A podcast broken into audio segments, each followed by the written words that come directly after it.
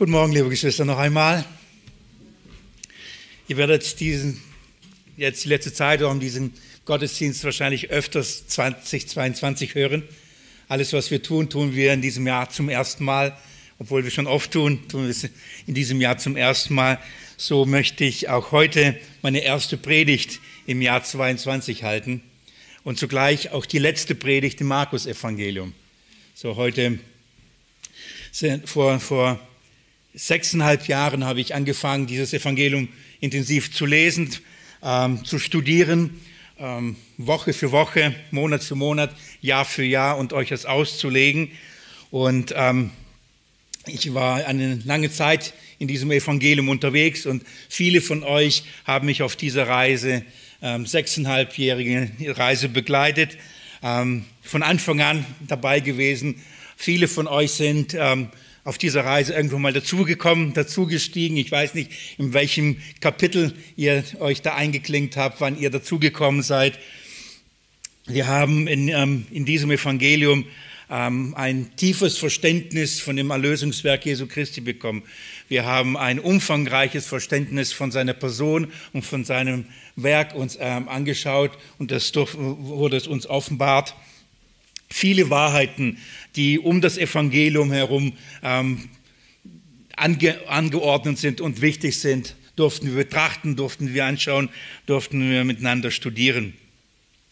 Wir haben die, das Erlösungsselbst, das, was Jesus vollbracht hat in seinem Sterben und seiner Auferstehung angeschaut und damit endet aber dieses Evangelium nicht. Es endet eben nicht mit der Auferstehung Jesu, sondern es endet damit, dass wir einen Auftrag bekommen, in diese Welt hinauszugehen und dieses Evangelium zu bezeugen, von diesem Evangelium ähm, Zeugnis abzugeben, dieses Evangelium zu predigen. Und davon reden die letzten Verse, die ich auch heute mit euch lesen möchte.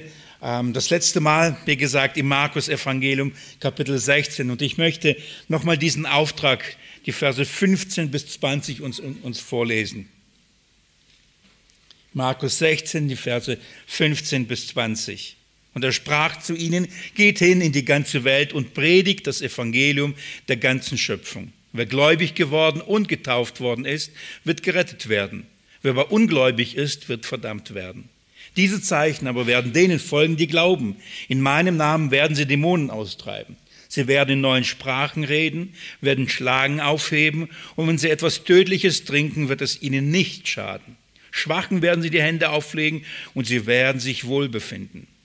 Der Herr wurde nun, nachdem er mit ihnen geredet hatte, in den Himmel aufgenommen und setzte sich zu Rechten Gottes. Jene aber zogen aus und predigten überall, während der Herr mitwirkte und das Wort durch die darauf folgenden Zeichen bestätigte. Ich möchte noch mal beten und wir stehen noch mal dazu auf, wem es möglich ist. Jesus Christus, das ist dein Wort und wir wissen, dass dein Wort Kraft hat. Ich möchte dich bitten, Herr, dass du Weisheit und Freimütigkeit gibst bei der Verkündigung des Evangeliums, bei der Verkündigung deines Wortes. Ich möchte dich bitten, Herr, dass du selbst durch deinen Geist in Kraft dich zu deinem Wort stellst. Herr, halte mich so nah bei deinem Wort, wie es nur geht, damit du dich dazu stellen kannst und dass in den Herzen das bewirkt wozu du es gesandt hast, Jesus. Das ist mein Gebet, Herr. Um deine Gnade flehe ich, um deine Gnade bitte ich, Herr, nicht aus Verdienst, nicht aus Werken, Herr, sondern aus Gnade. Wirke unter uns, wirke an uns, wirke in uns, Jesus, durch deinen guten Heiligen Geist. Amen. Das Verständnis des Auftrags der Gemeinde ist, ist wirklich wichtig. Es ist wichtig, dass wir wissen, wozu hat Jesus uns ausgesandt? Was ist die Aufgabe der Gemeinde? Wenn wir die Aufgabe der Gemeinde nicht recht verstehen, wenn wir sie nicht begreifen, dann hat es Auswirkungen auf das, was wir in dieser Welt tun. Das Zeugnis der Schrift ist äh, nach meiner Überzeugung sehr klar, was der Auftrag der Gemeinde ist. Ähm, Jesus sendet sie aus und sagt, verkündigt, predigt das Evangelium, predigt das Evangelium von Jesus Christus. Das ist der Auftrag der Gemeinde. Das ist, das ist die Priorität der Gemeinde. Warum ist es die Priorität? Warum ist das der Auftrag? Warum ist das so wichtig? Weil Gott in seinem Ratschluss festgelegt hat, dass Menschen nur auf diese Art und Weise gerettet werden. Wenn sie das Evangelium hören, wenn sie diesem Evangelium glauben und wenn sie den Herrn anrufen, dann werden sie gerettet werden. Das ist das Zeugnis der Schrift. Und darum müssen wir hingehen und darum müssen wir predigen in der ganzen Welt und zu aller Kreatur, aller Schöpfung. Denn der Glaube kommt aus der Predigt. Menschen rufen Gott nur um Rettung an, wenn sie das Evangelium, dem Evangelium glauben. Glauben tun sie nur dem Evangelium, wenn sie von, von diesem Evangelium hören. Und das ist eben der Auftrag der Gemeinde. Wir müssen hingehen. Hat, berücksichtigt man das nicht oder ähm, hat man hier eine Schieflage oder glaubt man das nicht oder versteht man diesen Auftrag nicht, dann lässt man es vielleicht außer Acht oder vergisst diesen Auftrag, dann hat es wirklich ähm, Auswirkungen auf die Gemeinde. Äh, die Gemeinde Jesu wird ähm, sich anderen Aufgaben verschreiben, die Gott ihr nicht gegeben hat. Sie wird sich in Dingen investieren und viel Kraft, Energie, Geld und Zeit ähm, in Anspruch nehmen, in Dinge, die Jesus, ähm, von Jesus gar nicht möchte, dass die Gemeinde es tut. Oder äh, die Gemeinde Jesu wird den Menschen einen Weg der Erlösung anbieten, den, den, den Gott nicht erwählt hat, den Gott nicht festgesetzt hat. Sie wird einen anderen Weg und oder vielleicht viele Wege den Menschen anbieten, auf, dem, auf denen sie anscheinend gerettet werden können. Und die Gemeinde Jesu wird den Dingen ähm, wie Zeichen und Wunder ein, eine Rolle beimessen, die sie nicht haben dass, wenn man das, den Auftrag, den Jesus gegeben hat, die Priorität der Verkündigung des Evangeliums außer Acht lässt, hat das große Auswirkungen eben auf das, was die Gemeinde tut und was die Gemeinde glaubt und wie, wie die Gemeinde mit bestimmten Dingen umgeht. Von daher denke ich, ist es gut, wenn wir auch heute noch einmal in diesem Jahr äh, diese Reihe so beenden, dass wir nochmal über diesen Auftrag nachdenken und über die Rolle, über die Dinge wie Zeichen, Wundern, welche Rolle spielen sie im Kontext von diesem Auftrag. Das Markus-Evangelium, die Verse 17 bis 18 reden aber ja von Zeichen und Wundern. Und so stellt sich die Frage, welche, welche warum, welche Rolle spielen Zeichenwundern im Kontext, in diesem, in diesem Auftrag. Und ich möchte an dieser Stelle noch einmal wiederholen, und ich bin mir sicher, mittlerweile müsste es bei allen angekommen sein, ähm, der Auftrag der Gemeinde ist, verkündigt das Evangelium, gebt Zeugnis von diesem Evangelium. Der Auftrag der Gemeinde ist nicht, treibt Dämonen aus. Das ist nicht der Auftrag der Gemeinde. Der Auftrag der Gemeinde ist auch nicht, sorgt dafür, dass alle in Zungen reden. Der Auftrag der Gemeinde ist auch nicht, sorgt dafür, dass eine gewisse Immunität entsteht, dass ihr immun seid gegen Gift von Schlangen, dass ihr immun seid von irgendwelchen tödlichen Getränken. Der Auftrag der Gemeinde ist auch nicht, sorgt, sorgt, äh, ist nicht dafür zu sorgen, dass kein Leiden, keine Krankheiten mehr da sind, sondern alle Menschen von ihren Krankheiten und Leiden befreit werden. Das ist nicht der Auftrag der Gemeinde. Dazu hat Jesus die Gemeinde nicht in die Welt gesandt die Apostel und die Gemeinde nicht in die Welt gesandt. Der Auftrag, die Priorität ist Predigt, das Evangelium. Welche Rolle spielen aber Zeichenwunder? Welche Rolle spielen ähm, das ähm, Austreiben von Dämonen, das Reden in, in neuen Sprachen, ähm, Heilungen und all diese Dinge, diese Zeichenwunder? Welche Rolle spielen sie? In erster Linie, liebe Geschwister, ähm, demonstrieren sie, in erster Linie demonstrieren sie den Sieg Jesu Christi durch sein Sterben und seine Auferstehung. Sie sind eine Demonstration des Sieges und der Herrschaft Jesu Christi. Sie sind ein Beweis seiner Auferstehung. Das ist in erster Linie sind Zeichen Wundern. Sie ähm, demonstrieren, dass Jesus wirklich von den Toten auferstanden ist und dass er gesiegt hat. Das ist ihre Funktion von Zeichenwundern.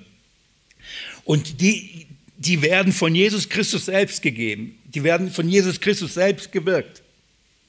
Warum? Um, um der Verkündigung dieses Sieges, um die Proklamierung die, äh, der Auferstehung Jesu Christi, um, um, um dem Zeugnis zu geben, um diese Wahrheit des Sieges Jesu Christi über alle Mächte und Gewalten, ähm, Zeugnis, Bestätigung zu geben. Das ist die Funktion von Zeichen und Wundern. Ich möchte heute euch ähm, ja, ich habe überlegt, wie viele Punkte mache ich heute in der Predigt? Und da dachte ich, eigentlich gibt es zwei Punkte. Der erste Punkt, ich werde heute predigen. Der zweite Punkt, wir werden gemeinsam heute predigen. Ja, so, wir werden heute verkündigen. Und ähm, ich dachte, ich nehme euch nochmal hinein in diese Verse und zeige euch, was ist die Grundlage für unsere Verkündigung in dieser Welt. Was braucht es? Worauf kommt es eigentlich an? Dass, wenn wir das Evangelium predigen und verkündigen, dass wirklich ähm, Menschen zum Glauben kommen dass es Kraft hat. Was, was ist die Grundlage für unsere Sendung, für unseren Auftrag? Und das Zweite ist, welche Rolle spielen eben Zeichen, Wunder, von denen ich in der letzten Predigt schon sprach? Und ich möchte anhand dieser ähm, fünf Zeichen, die uns hier Markus Evangelium gegeben sind, möchte ich mit euch mal die kurz anschauen und, und euch auf, aufzeigen, mit uns gemeinsam anzuschauen, welche Rolle sie bei der Verkündigung des Evangeliums spielen.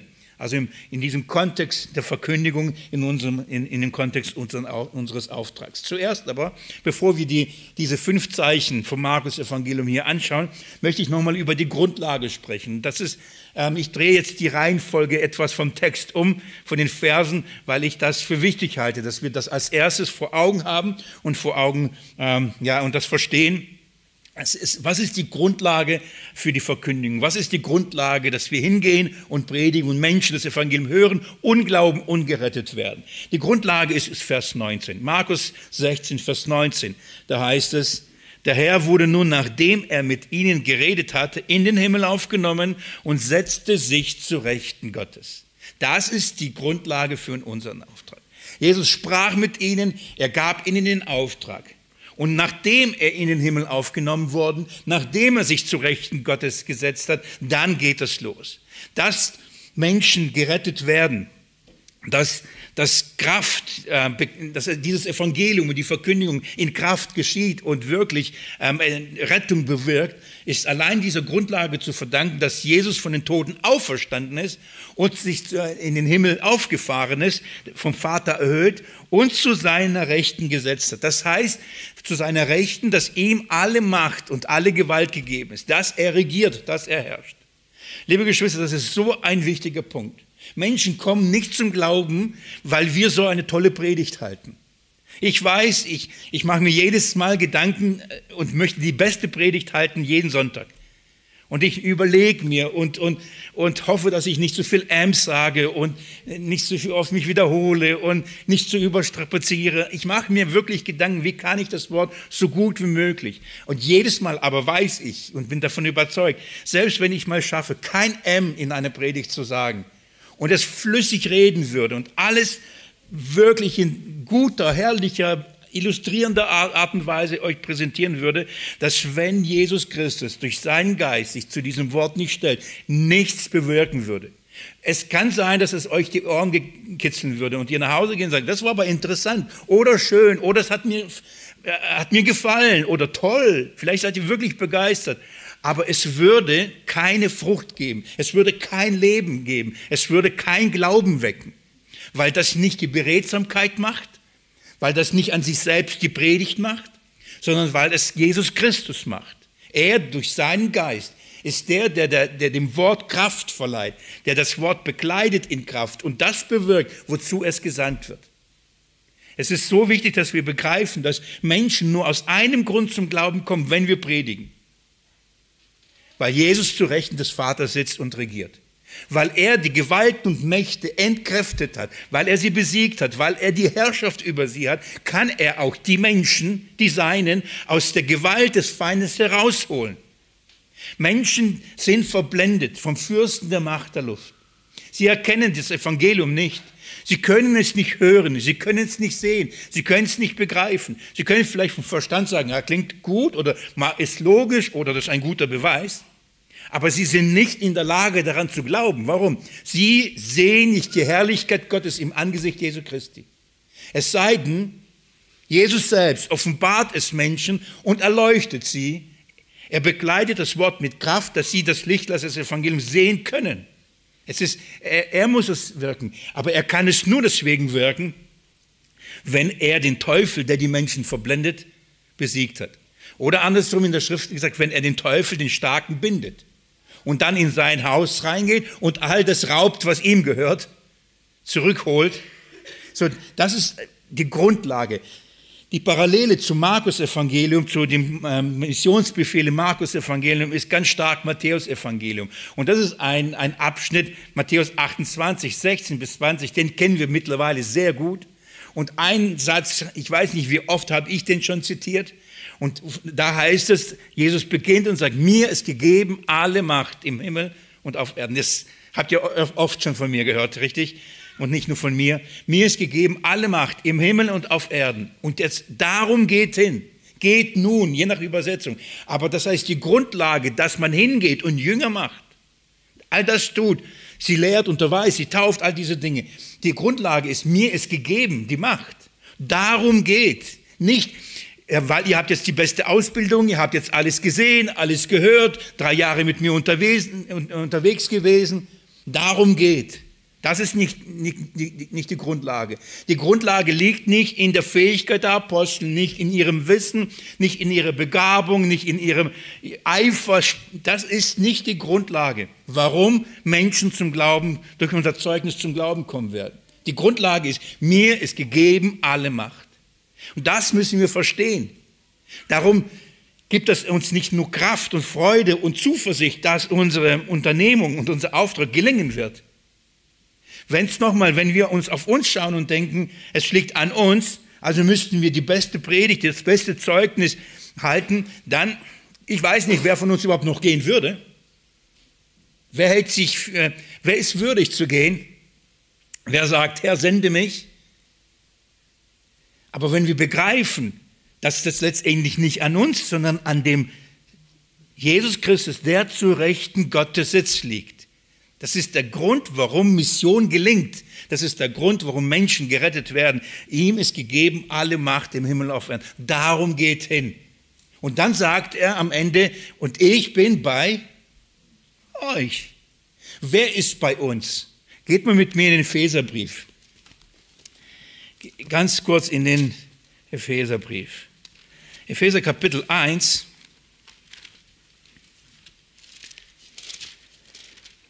nach dem herrlichen Hymnus über das Erlösungswerk des dreieinigen Gottes an uns, betet Paulus, dass wir dieses Erlösungswerk wirklich in der ganzen Tiefe erkennen und diese ganzen Tiefe begreifen, dass wir erkennen, was für eine Kraft in diesem Evangelium ist. Und er sagt, dass diese Kraft auch uns gegeben ist und auch in uns wirkt. Und von dieser Kraft redet er, ich lese ab Vers 20, Kapitel 1. Er redet von dieser Kraft und Stärke und die Macht Gottes, sagt, die hat er in Christus wirksam werden lassen, indem er ihn aus den Toten auferweckt und zu seiner Rechten in der Himmelswelt gesetzt hat. Hoch über jede Gewalt und Macht und Kraft und Herrschaft und jedem Namen, der nicht nur in diesem Zeitalter, sondern auch in dem zukünftigen genannt werden wird. Und alles hat er unter seine Füße unterworfen. Seht ihr das? Das ist die, die, die Erkenntnis, die wir brauchen. Jesus wurde durch die gleiche Kraft oder durch die Kraft, die, die, die Gott gebraucht, um Jesus aus den Toten zu erwecken und Jesus alles zu unterwerfen. In dieser Kraft, ähm, schaut mal Vers 22, und alles hat er unter seinen Füßen unterworfen und ihn als Haupt über alles der Gemeinde gegeben hier ist nicht die Rede davon, ja, er, er regiert jetzt also über alle Gewalten, Mächte und über die Gemeinde. Das ist nicht, was Paulus hier sagen möchte. Ja, Jesus regiert über die Gemeinde. Er ist das Haupt der Gemeinde. Hier geht es darum, dass wir begreifen, derjenige, dem alles unter die Füße unterworfen ist, dem alle Mächte in diesem zukünftigen Zeitalter unter die Füße gestellt sind. Das heißt, er regiert über alles. Dieser regierende Herr wurde wem gegeben?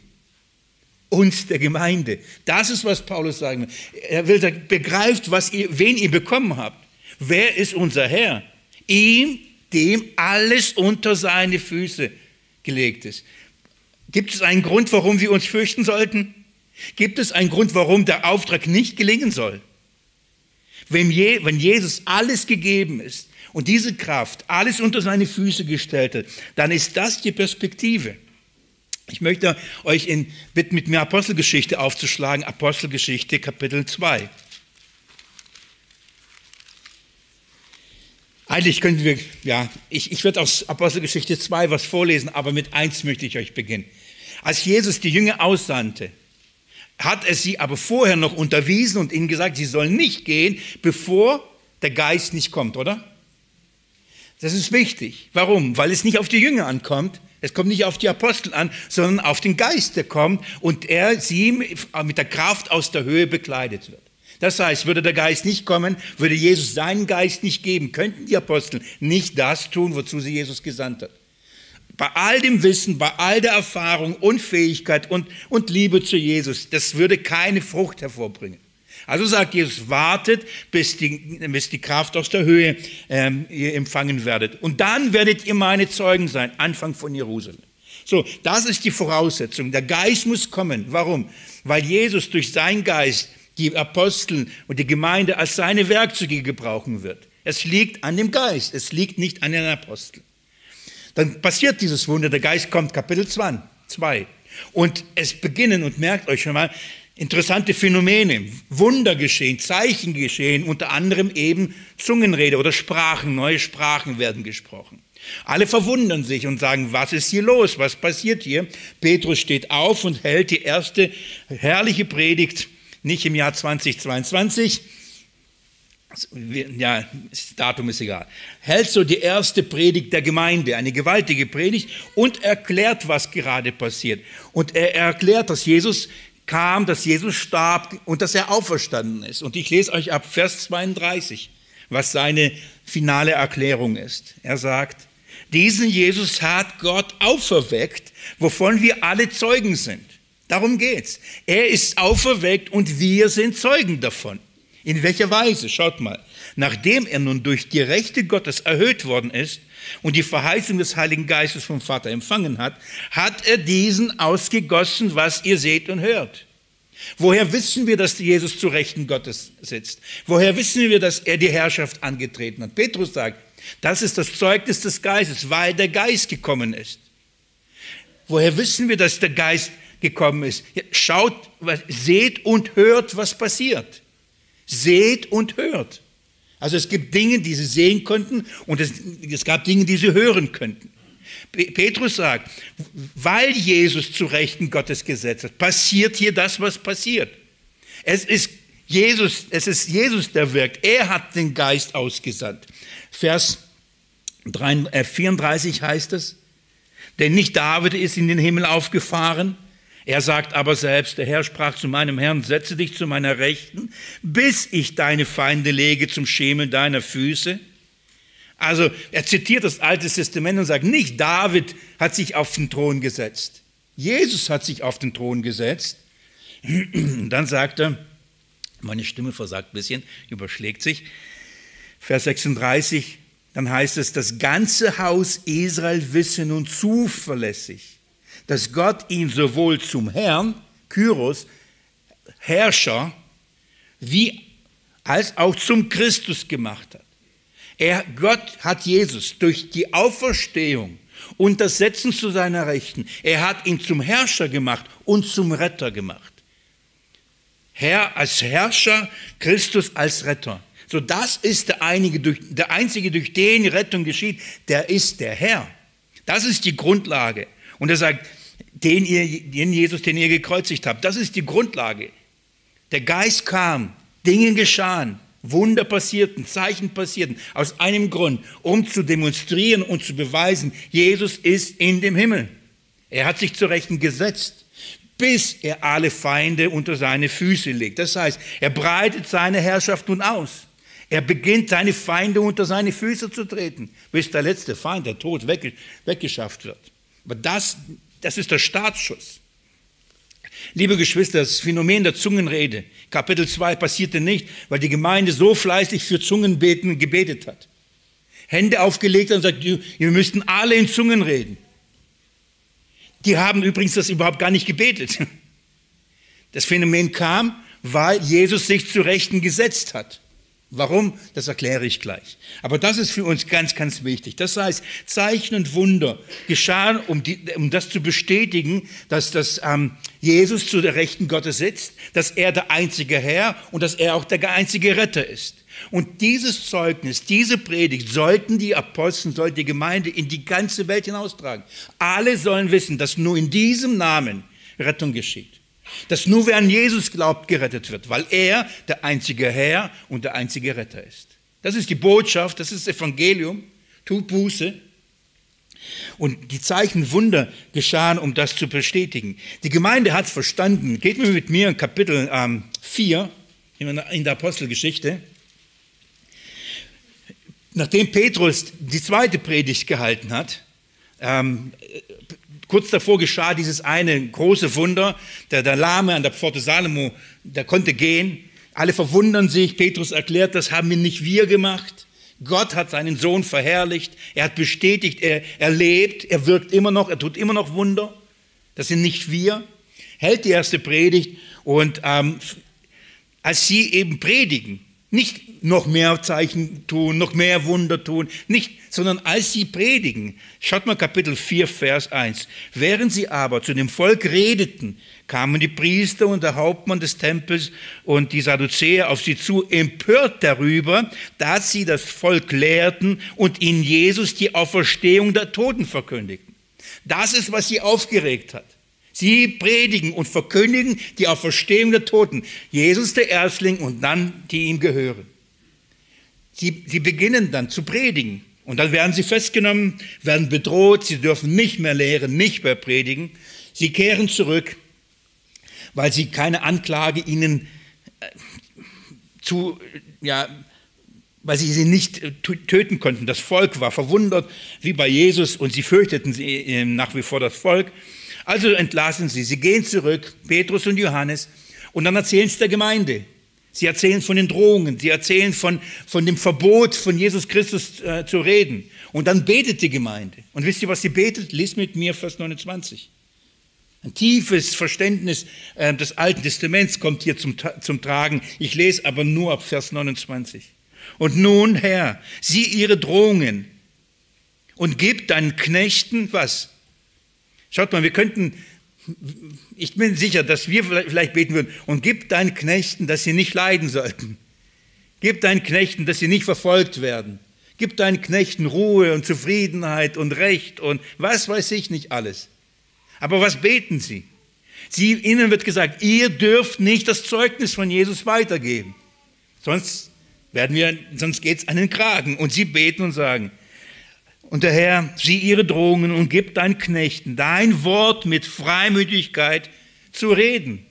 Das ist der Auftrag. Gib ihnen Freimütigkeit, dass sie keine Angst haben, nicht schweigen, sondern sie, dass wir reden.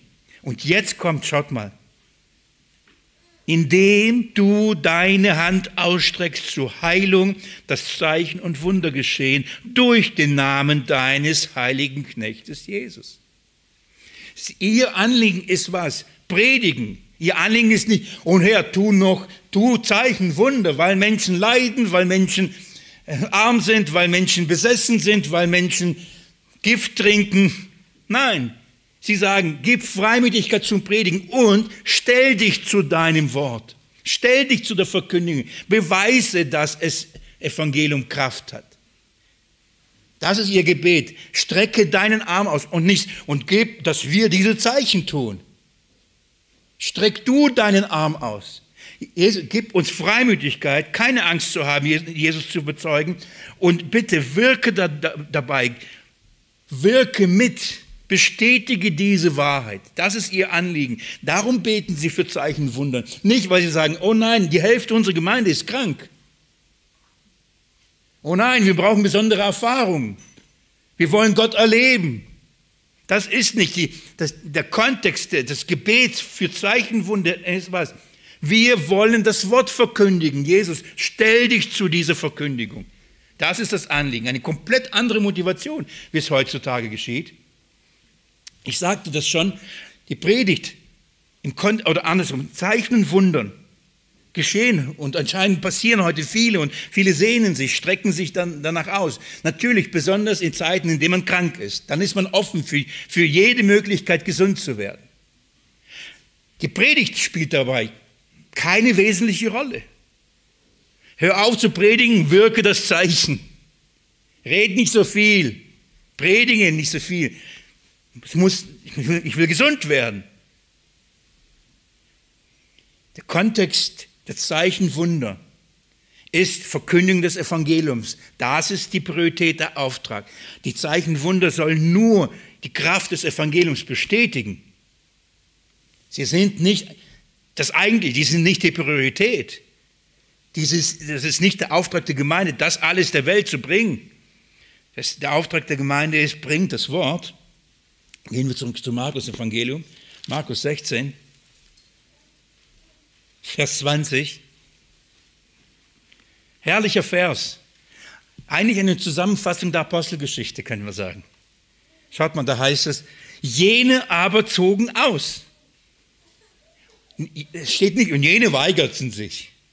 Jene gingen nicht. Jesus muss sie rausscheuchen und was weiß ich. Nein, Jesus sagt, geht hin in die ganze Welt. Wir lesen Vers 20, sie gingen. Warum? Jesus tat das. Er führte sie. Sie gingen und zogen aus. Und jetzt schaut mal, was sie taten. Und predigten. Wo? Überall. Denn das ist Predigt, der ganze Schöpfung geht in die ganze Welt. Predigt. Das taten sie. Sie gingen das ist das Zeugnis des Evangeliums von Markus. Sie gingen in die ganze Welt und predigten. Und sie gingen nicht und heilten und machten das. Sie gingen und predigten, weil das die Priorität, weil das der Auftrag ist. Und dann heißt es, während der Herr mitwirkte, genau darum haben sie gebetet, Herr, wir gehen und predigen, aber du bitte, wirke mit. Bekleide das Wort in Kraft. Stell dich zu der Verkündigung. Liebe Geschwister, ich habe darüber viel nachgedacht. Und ich dachte im, im Geiste von Jakobus, wir bekommen oft nicht, weil wir nicht bitten. Und wir bekommen oft nicht, weil wir falsch bitten. Ich will andersrum sagen. Vielleicht geschehen so viele Zeichen, Wunder unter uns nicht, weil wir eben nicht bitten. Und vielleicht geschehen sie eben nicht, weil wir falsch bitten. Das heißt, weil so eine Gefährdung und auch so eine Gefahr und Verführung durch Zeichenwundern unter uns geschieht, seit 90er Jahren, große Verführung, haben, haben die Gemeinden sich ähm, diesem Wirken Gottes ausgeschlossen. Die gesagt, das war mal bei den Aposteln, das ist Apostelgeschichte, gibt es heute nicht mehr. Alles nur Verführung. Als ob der Arm Gottes zu kurz ist, heute noch zu wirken. Als ob die Kraft Gottes nicht fähig ist, heute genau in gleicher Art und Weise zu handeln und aus der Angst, sich irgendetwas auszusetzen, man sagt, das schüttet man das Kind mit dem Bade aus. Habt ihr schon mal gehört? Manche so, manche nicht. Komischer Spruch fand ich auch, aber habe es mal gehört, hängen geblieben. Man, man, darf, man darf nicht die, die, die herrliche Wahrheit nur aus, aus der Angst, dass da was, man was sich einfangen könnte, sagen, okay, dann beschäftigen wollen wir, darf nicht sein. Und wir erfahren oft Dinge nicht, weil wir eben nicht bitten. Der Herr will erbeten werden. Er hat gesagt, geht hin und dann werden diese Zeichen folgen. Das bedeutet nicht, das ist ein Automatismus. Betet. Betet mich voll. Aber wir beten, wenn wir beten, dann beten wir nicht, damit das Wort bekleidet wird. Wir beten nicht, dass Jesus verherrlicht wird. Ja, in deinem Willen sagen wir schnell. Aber das Herz sagt nur, ich habe, ich bin krank oder uns fehlt das oder was weiß ich. Das Motiv ist nicht, Gib Freimütigkeit, damit das Evangelium wächst. Das Motiv ist, gib Heilung, damit wir gesund werden. Und wenn du dabei verherrlicht wirst, ja, das ist schön. Was ich damit meine, dass wir die Priorität verschieben. Natürlich wissen wir, dass Gott dadurch verherrlicht werden soll und wird. Also darf ich euch sagen, schieben wir das bisschen vor. Wir tun so, als ob uns das Anliegen Gottes wert ist, aber eigentlich geht es um unser Wohl, um unsere Erfahrung, um unsere Spiritualität und was auch, was weiß ich. Das Wort steht im Mittelpunkt. Das ist die Priorität, die Verkündigung des Evangeliums. Zeichen, Wundern werden hinzugefügt, damit diesem Wort Kraft verliehen wird, es bestätigt wird, es deutlich gemacht wird. Jesus ist wirklich der Sieger. Und dieses Evangelium ist wirklich Gottes Kraft. Und er wirkt nach seinem Willen. Er ist es, der, wenn er es für notwendig erhält, sein Wort zu bestätigen, dann bestätigt es. Wenn er es nicht für notwendig erhält, haben wir keinen Anspruch darauf. Wenn wir bitten und er wirkt, wir preisen ihn. Wenn wir bitten und er wirkt nicht, dann, dann nehmen wir es aus seiner Hand an und sagen nicht, wir haben aber einen Anspruch darauf. Wir haben keinen Anspruch auf diese Dinge. Also, die Grundlage, die Grundlage für, den, für, für, für, den, für die Verbreitung des Evangeliums und dass Menschen zum Glauben kommen, dass Menschen, die das Evangelium hören, auch zum Glauben kommen und Jesus anrufen, liegt in seinem Sieg über Sünde, Tod und Teufel. Die Zeichen und, und, und Wunder sind gegeben, um diesen Sieg zu bestätigen und diesem Wort Kraft zu verleihen. Gucken wir uns diese Zeichen an. Lass uns diese, ähm, kurz diese fünf Zeichen anschauen. Ich, ich sage das jetzt nicht in überheblicher Art und Weise, aber jedes von diesen äh, Zeichen könnte man eine Predigt halten. Bei, bei Zungenrede wahrscheinlich drei, vier Predigten um das anzuschauen. Aber das ist jetzt nicht der Rahmen, ähm, um jetzt ähm, da im Einzelnen alles tief darauf einzugehen. Ich möchte ein, euch diesen Zusammenhang heute nur zeigen. In welchem Kontext oder wie, wie, wie passt das Dämonenaustreibung mit der Verkündigung? Wie passt das Zungenrede mit der Verkündigung? Schlangen aufheben mit der Verkündigung. Wie passen diese Dinge im Kontext des Auftrags? Was hat das mit unserem Auftrag zu tun? Was hat das mit der Predigt zu tun, diese Zeichen und Wunder? Gucken wir uns das erste ähm, das erste Zeichen an. Fünf an der Zahl nennt Markus, das bedeutet nicht, dass es nur diese fünf gibt. Es gibt weit mehr als das, was er, das ist exemplarisch. Ein paar äh, nimmt er hinaus. Vier von ihnen finden wir in der Apostelgeschichte, eins nicht. Das Trinken von, von, von, von Vergifteten.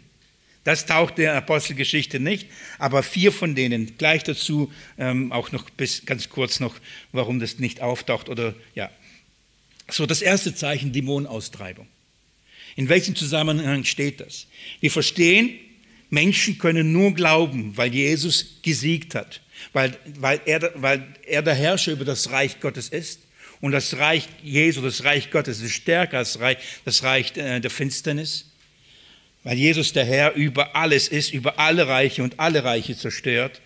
Um das zu, ähm, zu, zu, kurz aufzuzeigen, möchte ich euch mit, mit euch nochmal an den Anfang unserer Reise Markus Evangelium führen. Geht mit mir ins Markus Evangelium Kapitel 1. Markus Evangelium Kapitel 1. Markus beginnt und er sagt, das ist der Anfang des Evangeliums von Jesus Christus. Dann erzählt er vom Johannes den Täufer, der dieses Zeugnis abgelegt hat. Und nachdem Johannes der Täufer seinen Dienst vollbracht hatte, beginnt Jesus seinen öffentlichen Dienst. Und er beginnt ihn wie? Indem er predigt und sagt, tut Buße und glaubt an das Evangelium. Denn das Reich Gottes ist nahegekommen. Was, ähm, das ist sein Dienst gewesen, das Predigen des Evangeliums vom Reich Gottes. Um dieser Botschaft Kraft zu verleihen, geschahen bestimmte Dinge. Wenn ihr Kapitel 1 ab Vers 21 mit mir anschaut, lasst mich noch ein paar Kommentare an das erinnern, was wir vor wirklich langer Zeit mal angeschaut haben. Und sie gehen nach Kapernaum hinein und sogleich ging sie im Sabbat in die Synagoge und lehrte. Und sie staunten über seine Lehre, denn er lehrte sie wie einer, der Vollmacht hat. So Jesus beginnt zu predigen und die Menschen merken, das ist nicht irgendein Gerede, das ist nicht irgendeine Auslegung, das hat Kraft, das hat Vollmacht. Hier begegnen wir einer neuen Lehre, einer Lehre mit einer Vollmacht, die sie nicht kannten. Bei keinem Rabbiner, bei keinem Schriftgelehrten. Was war die Vollmacht? Was hat sie so überrascht? Was hat sie davon überzeugt, dass das, was Jesus sagte, wirklich Kraft hat? Es passiert äh, ab Vers 23, und sogleich war in ihrer Synagoge ein Mensch mit einem unreinen Geist. Er war besessen. Liebe Geschwister, lasst mich da, vielleicht noch, erinnert ihr euch daran. Ich, ich, ich muss euch vorstellen, in dieser Synagoge, in der Gemeinde, war einer, der hatte permanent, der war besessen, der hatte, hat einen Dämon gehabt. Und solange Jesus nicht da war und nicht das lehrte, hatte keiner gemerkt. Da sitzen da, die haben, sind nicht Kinder Gottes, sind vom Satan besessen, von Satan getrieben. Und da wird gepredigt und gelehrt und sie hören gern zu und keinen juckt's. Keiner sagt, das geht ja gar nicht. Da muss Jesus kommen, predigt das Evangelium vom Reich und sofort passiert was. Dann steht der Geist auf und sagt, geht gar nicht. Wie viele, wie viel, wie viele, wie oft passiert das? Bis heute. Menschen sitzen getrieben nicht vom Heiligen Geist, sondern vom Teufel. Und solange alles Mögliche gepredigt wird, juckt es keinen. Da beginnt man das Evangelium zu predigen und da beginnen sie zu schreien, sich zu wehren, um sich zu schlagen. Das ist, was hier passiert. Aber das, das Evangelium ist voller Kraft. Der Dämon muss gehen. Und dann heißt Vers 27, und sie entsetzten sich alle, dass sie sich untereinander befragten und sagten, was ist dies? Sie sagen, was passiert hier? Was ist passiert? Eine neue Lehre mit Vollmacht und den unreinen Geistern gebietet er und sie gehorchen ihm. Das ist die Dämonenaustreibung, war ein Beweis, war ein, eine Demonstration der Vollmacht des Evangeliums. Sie staunen darüber und sagen, was ist das für eine Lehre? Jesus trieb die Geister aus, um zu beweisen, dass das Reich Gottes nah bevorsteht. Es, als er auferstanden und sich zu Rechten Gottes gesetzt hat, ist das Reich Gottes nahe? Nein, es ist gekommen. Es hat begonnen. Aus diesem Grund es, äh, stellt sich Jesus dazu und begleitet ähm, die Verkündigung dieses Reiches des Evangeliums in, in gleicher Art und Weise. Ja, nur als Beispiel, Apostelgeschichte, das aus Zeitgründen ähm, schlage ich euch nicht auf, sondern erzähle es euch nur kurz und ich bin mir sicher, ihr kennt das. Apostelgeschichte, Kapitel 19, das ist ähm, der Aufenthalt des Paulus in Ephesus. Paulus kommt nach Ephesus und predigt dort zwei Jahre lang. Ähm, und dann heißt das, dass Gott sich in besonderer Art und Weise zu dieser Verkündigung stellte und viele außergewöhnliche Wunderwerke wurden durch die Hand des Paulus getan. Nur als Beispiel, die, die, die Tücher wurden dann auf die Kranken gelegt und dann heißt es, und Dämonen fuhren aus. Dann kamen ein paar, ähm, paar, paar, paar, paar Söhne von meinem Hochpriester und dachten, das können wir auch und haben versucht, auch Dämonen auszutreiben und dann sagen, in dem, in dem Namen Jesu, den Paulus predigt. Interessant. Die sagen, den Paulus predigt. Die haben verstanden, was Paulus tat. Paulus predigte. Gott stellte sich dazu. Zeichen, Wunder geschahen. Warum? Weil in Ephesus die Hochburg der dämonischen Anbetung war. Der Tempel der Diana. Das war so ein dämonischer Ort. Aber das Evangelium hat Kraft. Jesus hat es wohlgefallen, die Kraft des Evangeliums zu demonstrieren und ihnen den Ephesern zu zeigen, eure Dämonen, eure Götter sind nichts. Also stellte sich dazu in einer besonderen Art und Weise. Tücher werden nur aufgelegt und werden gesund. Und dann versuchen diesen sagen, den Paulus, den, den, den Paulus predigte. Und was ist die Antwort von diesem Dämon? Jesus kenne ich, sagt er. Ich vermute mit großen Furchen zittern. Paulus ist mir bekannt, ja, das ist einer von ihm. Aber wer seid ihr? Er verprügelt sie, er verschlägt sie, verwundet, nackt, entkleidet sie, müssen sie fliehen. Und dann heißt es, und in Ephesus große Furcht kam und Staunen. Die fingen an, ihre, ihre Götzen zu verbrennen, ihre Zauberbücher zu verbrennen. Denn sie merken, das ist Kraft. Gott stellt sich, Jesus stellt sich an einem Ort, an dem die Feindschaft und die Macht des Feindes so groß war und demonstriert, wer hat den ihnen verwaffnet? Wer ist der Herr? Wer sitzt zu Rechten? Das ist der Kontext. Darum ging es. Also Dämonenaustreibung ist, ist im Kontext der Verkündigung des Evangeliums. Es ist nicht losgelöst. Es ist die Demonstration, dass Jesus über die Kraft des Feindes gesiegt hat. Er hat alles hat er unter seine Füße es gibt nichts, was einem ausgenommen ist, außer nur dem einen, den Vater. 1. Korinther 15. Also, die Dämonenaustreibung, Markus, ist im Kontext der Bestätigung der Lehre, dass sie Vollmacht hat, dass sie Kraft hat. Zweitens, Sprachen. Markus redet davon, dass sie also nicht nur Dämonen aus, also dass den, den Aposteln oder der Verkündigung nicht nur das Austreiben der Dämonen folgen wird, sondern auch, dass in neuen Sprachen geredet werden. Ich möchte euch bitten dazu, 1. Korinther 14 schon mal aufzuschlagen. 1. Korinther Kapitel 14.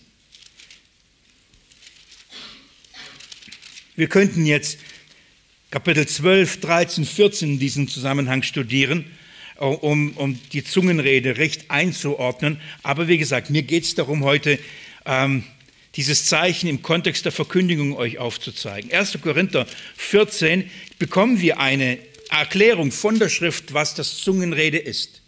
Schaut mal, Paulus schreibt im Vers 18 ähm, und folgende. Was sagt die Schrift? Was ist Zungenrede? Ich danke Gott, ich rede mehr in Sprachen als ihr alle. Aber in der Gemeinde will ich lieber auf fünf, äh, fünf Worte mit meinem Verstand reden, damit ich auch andere unterweise, als zehntausend Worte in einer Sprache. Paulus sagt, ich rede mehr in Sprachen als ihr alle. Wahrscheinlich Griechisch, Aramäisch, Hebräisch, Lateinisch, wir wissen es nicht. Ja. So, es gibt, Paulus in Kapitel 13 hat er gesagt, es gibt Engelszungen, also Engelsprachen und Menschensprachen. So, er redet davon und sagt, aber Leute, ihr Korinther, was bringt es, wenn ich tausende von äh, Worten in einer Sprache rede, die keiner versteht? Wenn aber keiner das versteht, was kann nicht passieren? Der kann er nicht recht hören. Wenn er nicht hören kann, kann er nicht glauben. Wenn er nicht glauben kann, kann er nicht Gott anrufen. Wenn er nicht anrufen kann, kann er nicht gerettet werden. Paulus sagt, was bringt es, wenn wir da lalehen und in Zungen reden und, und keiner versteht, was geredet ist? Wem bringt es was? Dir vielleicht, weil du eine besondere Erfahrung gemacht hast. Aber das wird nicht das hervorbringen, wozu wir gesandt sind. Und dann erklärt er den Korinthern, wofür, wo sie sich so überheben, worauf sie so stolz sind und denken, dass es die größte, herrlichste, schönste Gabe es gibt und zeigt ihnen, dass sie absolut unverständlich sind, was diese Gabe anbetrifft. Er erklärt Vers 20, er sagt, Brüder, seid nicht Kinder am Verstand, sondern an der Bosheit seid Unmündige. Am Verstand aber seid Erwachsene. Ich will es mal so formulieren, denkt doch ein bisschen nach. Schaltet euer Gehirn ein. Und dann, es steht im Gesetz geschrieben, das heißt, lest die Bibel. Ich will durch Leute mit fremder Sprache und durch die Lippen Fremder zu diesem Volk reden, und auch so werden sie nicht auf mich hören, spricht der Herr. Er zitiert Jesaja 28. Er erklärt das Phänomen der Zungenrede den Korinthern, worauf sie so stolz sind, und sagt, habt ihr denn nie die Bibel gelesen? Habt ihr nicht Jesaja 28 gelesen? Was hat Gott gesagt, was Zungenrede bedeutet? Und er sagt, ich will zu diesem Volk, von welchem Volk redet er? Juden. Israel. Ich will zu diesem Volk mit einer Sprache sprechen, die sie nicht kennen. Und dann sein Rückschluss, schaut mal, ich erkläre es gleich, Vers 22 heißt es. Daher sind die Sprachen zu einem Zeichen, nicht für den Glaubenden, sondern für den Ungläubigen. Sagt, begreift ihr, was das Zeichen bedeutet? Im Markus heißt es, diese Zeichen werden denen folgen. Es gibt Zeichen, die, die bei, der, äh, bei der Verkündung des Evangeliums folgen werden. Und ein Zeichen, sie werden in neuen Sprachen reden oder Zungen reden. Weil es ist Glossar, also vom, von diesem Organ der Zunge ist, ist die Rede. Also mit der Zunge redet man. Von daher sagt man auch Zungenrede. Ohne Zunge kein, kein Reden. Hier geht es nicht in erster Linie um eine Sprache wie äh, Zafla, Zaf, Zafla, Kaf, Kafla, Kaf, Kafla, Kaf. Nicht, dass ich in Zungen reden kann, aber ich imitiere das gerade. Das steht nämlich in Jesaja 28. Gott hat zu seinem Volk über Jahrhunderte frühmorgens sich aufmachend bis spätabends durch mancherlei Propheten geredet, geredet. In welcher Sprache? In ihrer Sprache. Es war nicht so schwierig zu sagen, Gott, ich verstehe nicht, du musst mal übersetzen. Das, ich verstehe kein Hebräisch. Ich verstehe kein Aramäisch. Gott sprach zu ihnen in ihrer Sprache, die sie hören konnten. Haben sie darauf gehört? Er sprach zu ihnen und sagt, heute, das ist die Ruhe. Ich will euch Ruhe geben. Und sie haben nicht auf mich gehört, Jesaja 28. Und dann sagt Gott, okay, ihr wollt nicht hören, ihr werdet nicht hören. Ich gebe euch ein Zeichen. Ab dem Moment, wenn ihr das Evangelium, die großen Taten Gottes in einer Sprache hört, die ihr nicht versteht, dann ist Gericht. Das heißt, ich werde euch es wegnehmen. Ihr werdet nicht mehr hören können. Ihr werdet es nicht mehr in eurer eigenen Sprache hören. Ihr werdet es in einer Sprache hören, die kennt ihr gar nicht. Und dann werdet ihr dastehen und denken, hä? Sind die betrunken? Wieso, was ist das für ein Gerede?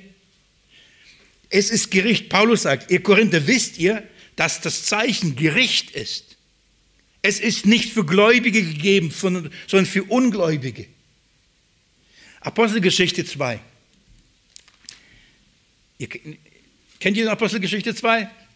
Wir kennen es sehr gut, das Pfingstereignis.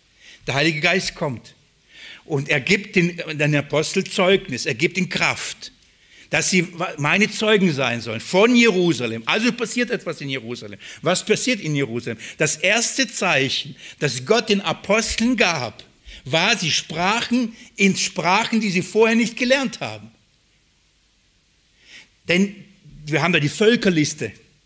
Und dann heißt, heißt es, sagen sie, wie können wir sie in unseren Sprachen reden hören? Es war kein Hörwunder, es war ein Sprechwunder. Das heißt, die konnten auf einmal in einer Sprache reden, die sie nie gelernt haben. Also sprechen sie. Und, und die, die, die, all die aus der Welt in Jerusalem zu Pfingsten da waren, sie hörten alle das Evangelium in ihrer eigenen Sprache. Das heißt, Gott sorgt dafür, dass die Verkündigung mit einem Zeichen begleitet worden ist, dass sie das Evangelium hören können, und zwar nicht nur die Juden, sondern es sollen alle, alle Nationen, geht hin in die ganze Welt und verkündigt es wem? Der ganzen Schöpfung.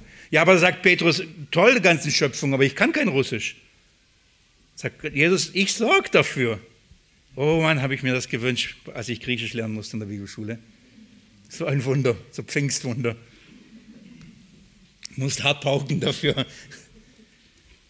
Jesus sorgt dafür. Das überlegt man, der Startschuss der Verkündigung des Evangeliums alle Nationen begann mit der Gabe eines Wunders, ein Zeichen. Sie sprachen in einer Sprache, dass die Nationen verstehen konnten.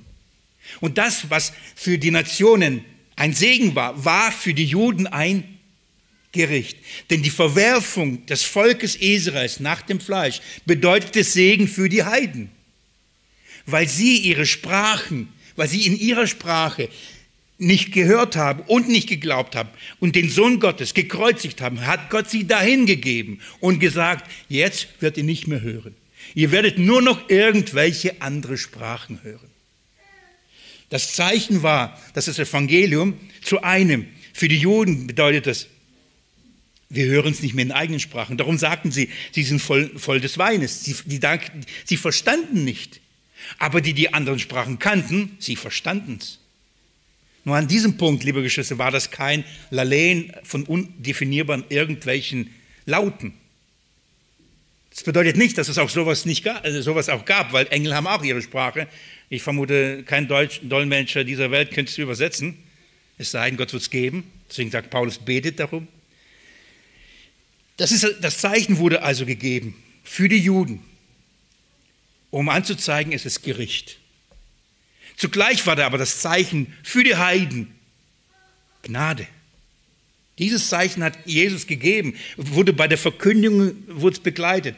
Wir haben in der Apostelgeschichte mehrere Berichte. Wir haben zum Beispiel den Bericht im Haus des Cornelius. Als Petrus predigt, kommt der Geist und, der, äh, und was beginnen die, die im Haus? Sie beginnen in Zungen zu sprechen. Und, und dann heißt es, und die aus den Juden verwunderten sich, dass sie, die, dass sie Gott in, in fremden Sprachen lobten. Und dann sagt Petrus, wie können wir ihnen verwehren, wenn sie die gleiche Gabe bekommen haben wie wir? Petrus erklärt dann in Jerusalem, warum er zu einem Heiden gegangen ist, weil er sagt, guck mal, Jesus hat an ihnen das gleiche Zeichen getan, was er an uns getan hat. Wir können doch die nicht ausschließen, wenn Jesus an ihnen genauso wirkt wie an uns. Das heißt, das Zeichen gab er für die Ungläubigen, ich sage jetzt Ungläubigen, Petrus, Ungläubige Ältesten in Jerusalem, dass auch Heiden dazu gehören.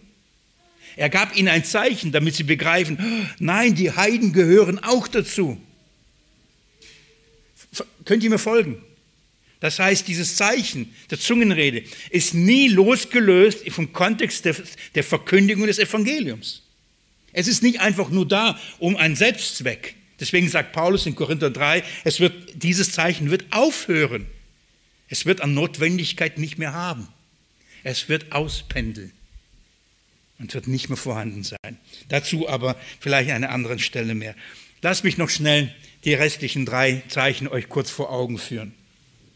Das nächste Zeichen, das im Kontext der Verkündigung uns äh, berichtet wird, ist das Aufheben der Schlange. Es ist wirklich buchstäblich passiert. Apostelgeschichte 28. Nach dem Schiffbruch von Paulus landen sie auf einer Insel, die heißt Milet, oder ich weiß nicht, wie man es ausspricht, mit E am Ende, ich vermute nicht französisch. Ähm, also dann ähm, dort landen die Einwohner, die, die helfen ihnen und die machen für sie großes Feuer. Und Paulus steht auf und holt Zweige, um, um ins Feuer zu tun. Und in, indem er Zweige sammelt, kommt, äh, beißt ihn eine giftige Schlange in, sein, in seine Hand. Und dann die, die Leute, die, die, als sie das gesehen haben, wie, wie die Schlange beim Paulus, eine giftige Schlange heißt es, Apostelgeschichte 28, wenn ihr es nachlesen wollt, hingen diese Schlange an seine Hand, sagen sie, oh Mann, ähm, der ist verflucht. Warum? Gerade vom Schiffbruch gerettet und dann beißt, äh, beißt die Schlange. Oh Mann, der muss faustdick hinter den Ohren haben. Der muss was Schlimmes getan haben, wenn ihm sowas widerfährt. Paulus schüttelt sie so ab und die sitzen da Stunden um Stunden und warten, bis er umkippt. Bis er blau anläuft und, und passiert nichts. Und sie sehen das und wundern sich. Daraufhin geschehen noch andere Zeichenwunder. Menschen werden gesund.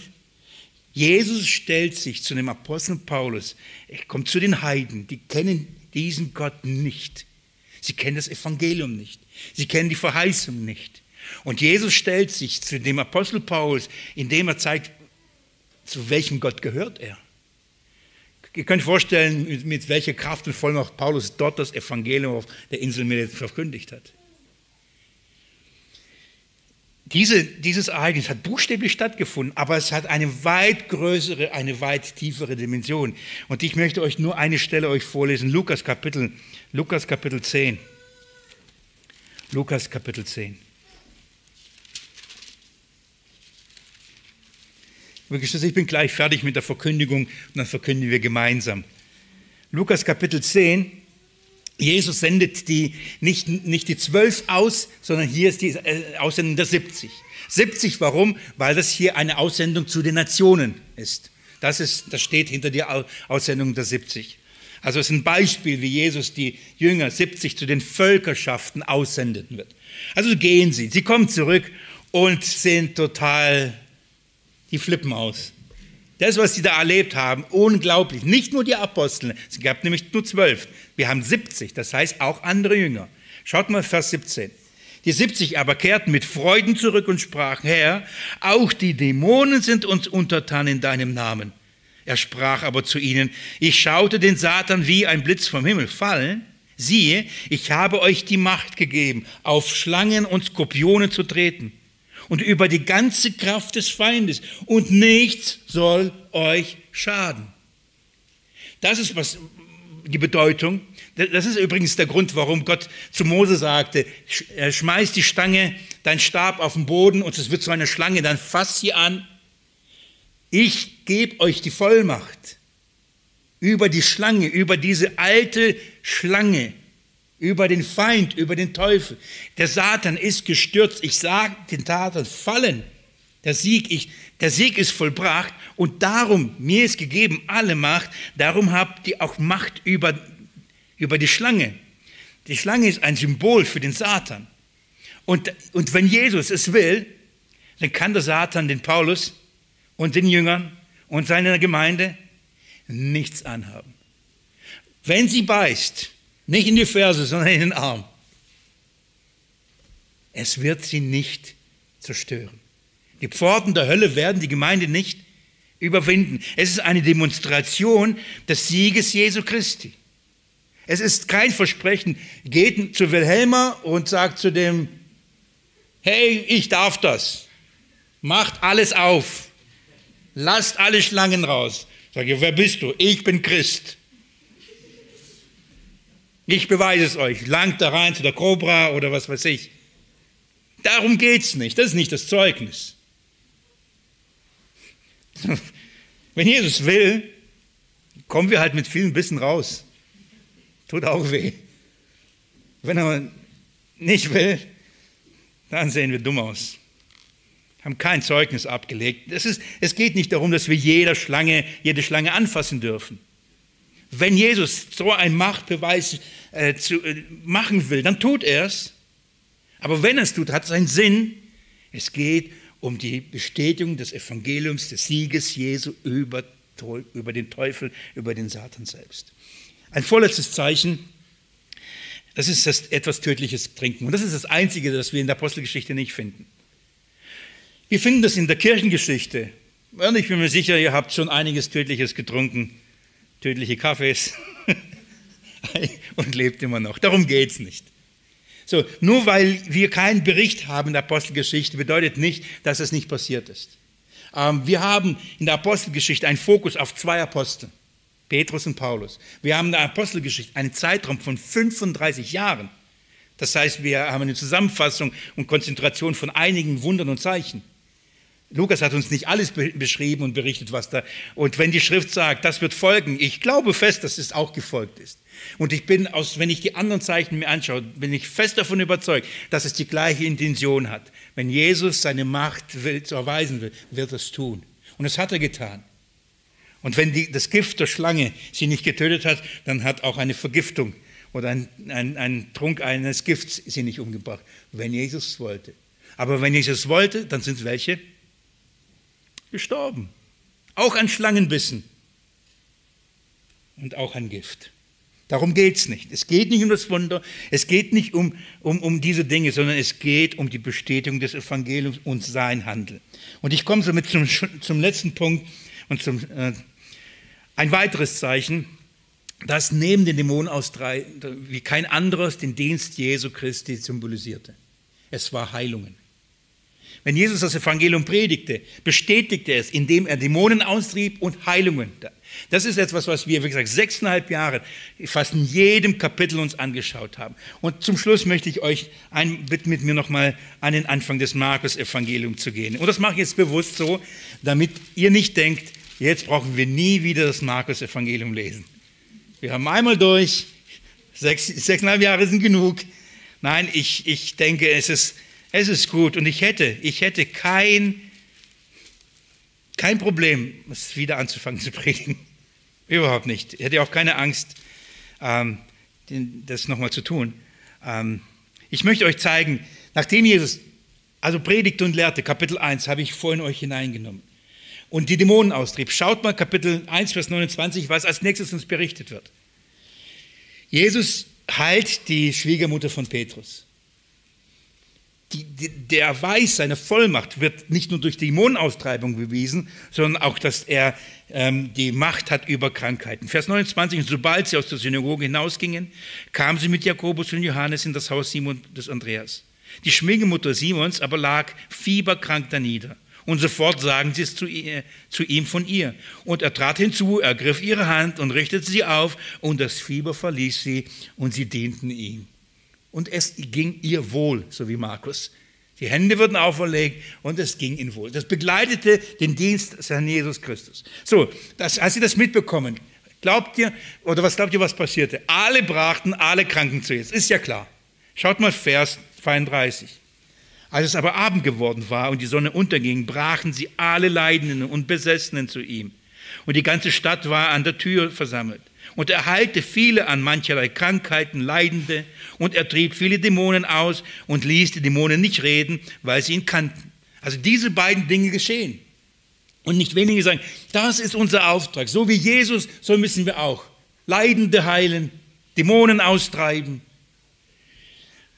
Als es früh ist, schaut mal, was Jesus tut, Vers 35. Und am frühen Morgen als es noch sehr dunkel war, stand er auf und ging hinaus und ging fort an einen einsamen Ort und betete dort. Und Simon und die, die mit ihm waren, eilten ihm nach und sie fanden ihn und sagten zu ihm, alle suchen dich. Und er spricht zu ihnen, lasst uns anderswohin gehen, in die benachbarten Marktflecken gehen, damit ich auch dort predige, denn dazu bin ich ausgegangen. Viele Zeichen Wunder geschehen. Und wenn es der Auftrag Jesu wäre, dann müsste er bleiben. Und er, geht und sagt, nein, das ist nicht meine Auf Hauptaufgabe. Zeichen, Wunder geschehen aus einem Grund. Die Predigt, die Lehre zu bestätigen, meine Vollmacht zu bestätigen. Und er sagt, ich muss überall hingehen. damit ich auch dort predige. Und dann tat er das, Vers 39, und er ging und predigte ihnen in Synagogen in ganz Galiläa und trieb die Dämonen aus. Er geht und predigt und als Macht erweist, treibt er die Dämonen aus. Er macht es. Wenn wir die Apostelgeschichte jetzt durchlesen würden, würden wir genau das finden. Geht hin und predigt das Evangelium. Ihr, sollt mein, ihr werdet meine Zeugen sein. Sie gingen aus und prägten das Evangelium. Das ist ihre Aufgabe. Jesus tat in seiner Vollmacht, in seiner Weisheit, zu dem Zeitpunkt, an dem Ort und auf die Art und Weise ein Zeichen und Wunder, wie er es wollte. Wenn er es für richtig hielt, das Evangelium zu bestätigen, dann tat er das. Wenn es ihm wohlgefing, es nicht zu tun, tat er das auch. Liebe Geschwister, ich bin mir sicher, dass nicht wenige Missionare dieses Zeugnis euch bestätigen würden. Dass an den Orten, an denen es Gott wohlgefallen hat, seine Macht zu erweisen, auch heute, er Zeichen Wunder tut, indem er das Evangelium von Jesus Christus bestätigt. Lasst uns beten. Lasst uns das beten, dass Jesus uns nicht nur die Priorität in unser Herz fest verankert, sondern dass, dass er sich auch zu der Verkündigung in Kraft stellt. Dass in einer Zeit, in der wir leben, dass seine Machterweise deutlich werden. Auf seine Art und Weise, wie er will und in dem Maße, wie er will. Aber lasst uns, lasst uns dafür beten, dass Jesus sich zu seinem Wort stellt. Und lasst uns nicht egoistisch beten, nur damit wir kein Leid oder keine Schlangen oder was weiß ich gebissen werden. Nein, lasst uns das in einer Weise beten, dass wir wirklich das Anliegen haben, dass der Sieg Jesu proklamiert wird in dieser Welt. Ich würde gern jetzt beten. Jesus Christus, ich bitte dich darum, stell dich zu dem Wort. Ich danke dir, Herr, dass es nicht an unserem Reden und der Beredsamkeit, nicht an unserer Philosophie, nicht an unserer Rhetorik, sondern an deiner Kraft liegt. Herr, Bewahre uns so nah bei dem Evangelium, dass wir wirklich den Sieg Jesu in dieser Welt proklamieren. Und nach deinem Willen und Wohlgefallen in Gnade stell dich zu deinem Wort, Herr, dass dieses Evangelium groß gemacht wird, Jesus, und du verherrlicht wirst von Ewigkeit zu Ewigkeit. Amen.